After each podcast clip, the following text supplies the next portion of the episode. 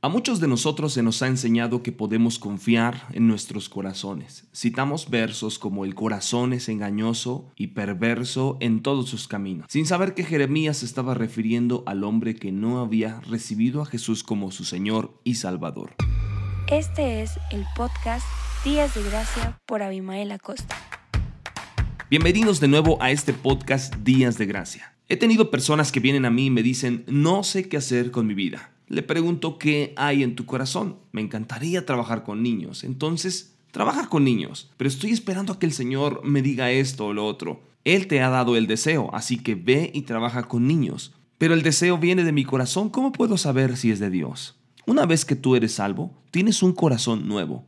Y puedes confiar en que las impresiones de tu corazón son las que Dios habla a través de ti porque Él habita en ti y te guía desde dentro. Y no te preocupes porque sus impresiones nunca contradecirán su palabra, te conducirá por un buen camino. A menudo descubres que cuando sigues tus impresiones internas, en realidad es Dios quien ha puesto esos deseos en tu mente y los ha escrito en tu corazón. Estando en un congreso en la Ciudad de México, una persona se dirigió a mí con una palabra frente a unas cuatro mil personas me dijo directamente, derribaré las cuatro murallas para que salgas. Al instante sabía en mi corazón que era real porque lo sentía fuertemente. Mi pasión estaba no en lo que sucedía en la plataforma, sino fuera de cuatro paredes. Si disfrutas algo y deseas hacerlo, adelante, ve con el fluir. Dios mismo dice que nos guiará desde adentro. No lo dudes y no te preocupes por el resultado. Tu parte es solo seguir el fluir. La parte de Dios es trabajar en ti o en nosotros tanto como en la disposición que uno puede tener. A causa de que Dios te ha dado un corazón nuevo, Él escribirá sus deseos sobre él